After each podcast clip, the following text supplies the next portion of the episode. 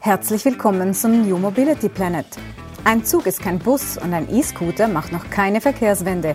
Erfahre Neues und Spannendes rund um die Mobilität der Zukunft. Im Gespräch sind Andreas Hermann von der Universität St. Gallen und Björn Bender von der SBB. Schön, dass ihr da seid. Björn Bender von den SBB ist hier. Mein Name ist Andreas Hermann von der Universität St. Gallen. Wir wollen heute sprechen über das Thema vom Bahnhof zum Mobilitätshub. Björn, die SBB haben doch eine sehr komfortable Situation. Ihr seid präsent in der Mitte der Stadt. Und äh, diese Mitte, die kann doch im Prinzip Ausgangspunkt sein für jedwedes Mobilitätsverhalten. Habt ihr euch da schon Konzepte und äh, Gedanken gemacht, wie man im Prinzip diese zentrale Lage nutzt für die neue Mobilität? Ja, also absolut, Andreas. Ich glaube, Mobilitätshub ist ein spannender Begriff, ja, weil wenn du ein bisschen schaust, wo wir aus SBB herkommen, ähm, dann würde ich sagen, ist der Bahnhof schon seit Jahrzehnten, ja, wenn nicht seit äh, über 100 Jahren Mobilitätshub. Weil Hub heißt eigentlich ja, einfaches, äh, kundenfreundliches Umsteigen. Ja, und natürlich ist die Strecke zum Bahnhof und die Strecke vom Bahnhof weg schon immer relevant. Aber mhm. auf was du so ein bisschen hinaus willst, ist ja das Thema, wie gestalten wir jetzt mit neuen Mobilitätsformen ähm, etc. Et den Bahnhofsareale, ähm, auch die Bahnhöfe ähm, in Gänze um und nutzen eigentlich auch die Flächen besser. Ja, und das geht, glaube ich, weit über das hinaus, was wir die letzten Jahrzehnte schon getan haben. Da geht es darum, wie wir als SWB beispielsweise mit unseren knapp 30.000 Parkplätzen umgehen. Da geht es darum, wie binden wir die Velos, auch die Scooter und andere Formen der Langsam- oder Mikromobilität bestmöglich auch physisch in das Konzept ein. Weil wenn wir so ein bisschen über Intermodalität und neue Mobilität sprechen, sprechen wir viel über die digitalen Elemente. Mhm. Ja, aber Hub ist für mich so schön einfach zu sehen, weil es geht um die physischen Elemente und das sind die, die eigentlich ja die größten Hürden auch in der Mobilität darstellen. Der Bahnhof muss doch zukünftig der Ort sein, wo alle Verkehrsträger zusammenkommen. da komme ich beim E-Bike an, steige um aufs Auto oder auf den Zug, komme wieder an mit dem Zug und nehme die Straßenbahn oder was immer äh, verfügbar ist. Das ist im Prinzip der Ort, wo sich, wo sich diese Verkehrs Träger äh, treffen. Gibt es da schon Konzepte, die das im Prinzip vorsehen, die diesen Bahnhof zu einem wirklichen Mobilitätshub entwickeln? Also es gibt heute schon viele Konzepte, weil du hast ja heute an einem Bahnhof, sag ich mal, einen Fernverkehrszug, einen Regionalzug, eine mhm. S-Bahn. Du hast schon eh und je Taxi. Ja, auch das mhm. ist spannend, wie, wie ja der Taxi-Hub schon seit Jahrzehnten so gefühlt ja. als Selbstverständlichkeit immer irgendwo im Bahnhof auffindbar ist. Und ähnlich muss es sein mit allen äh, Formen der neuen Mobilität. Ja? Wo sind Velo-Abstellplätze? Wie sehen diese aus? Wie sind diese auffindbar? Wie sind diese markiert?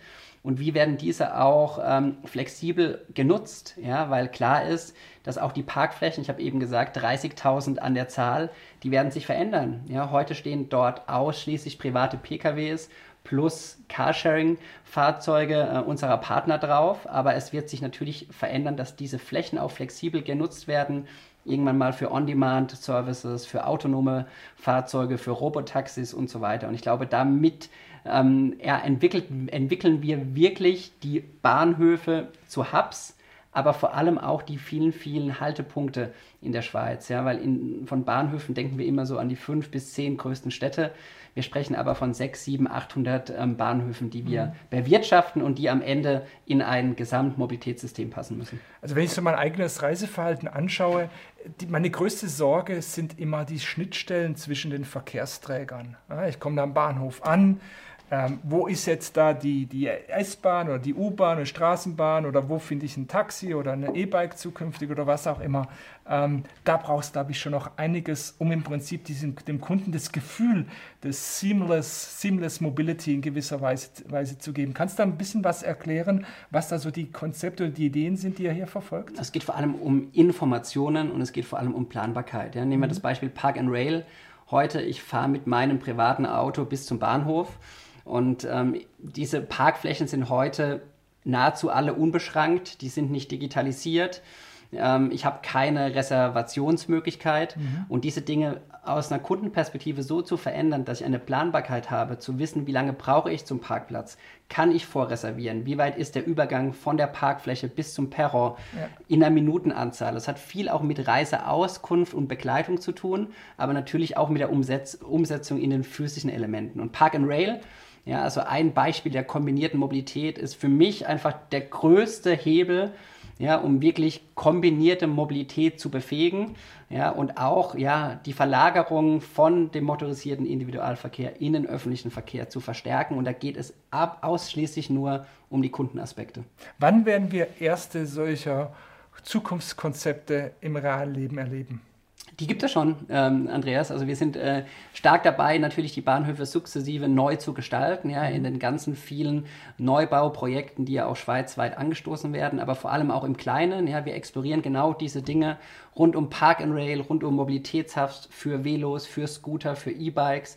Aktuell an einigen Standorten in der Schweiz tragen dort die Erkenntnisse zusammen und werden dort dann das sukzessive auch flächendeckend ausrollen. Wichtig ist eine Wiedererkennung dass mhm. ich weiß, ähm, dass das System ungefähr gleich funktioniert, wenn ich in Zürich einsteige, in Bern aussteige oder auch an einem kleineren Bahnhof ankomme. Arbeitet ihr auch daran, dieses neue Produkt, wenn ich es mal so nennen darf, also dieses intermodale Produkt auch in den Köpfen der Menschen zu bauen, weil ähm, ich sehe, es ist objektiv da, gleichwohl habe ich immer noch die Sorge, ist das E-Bike wirklich da, funktioniert es, ist da genug Strom drin, ist es nicht beschädigt, also diese Sorgen, die vermutlich völlig überbewertet sind, aber die treiben natürlich äh, Verhalten.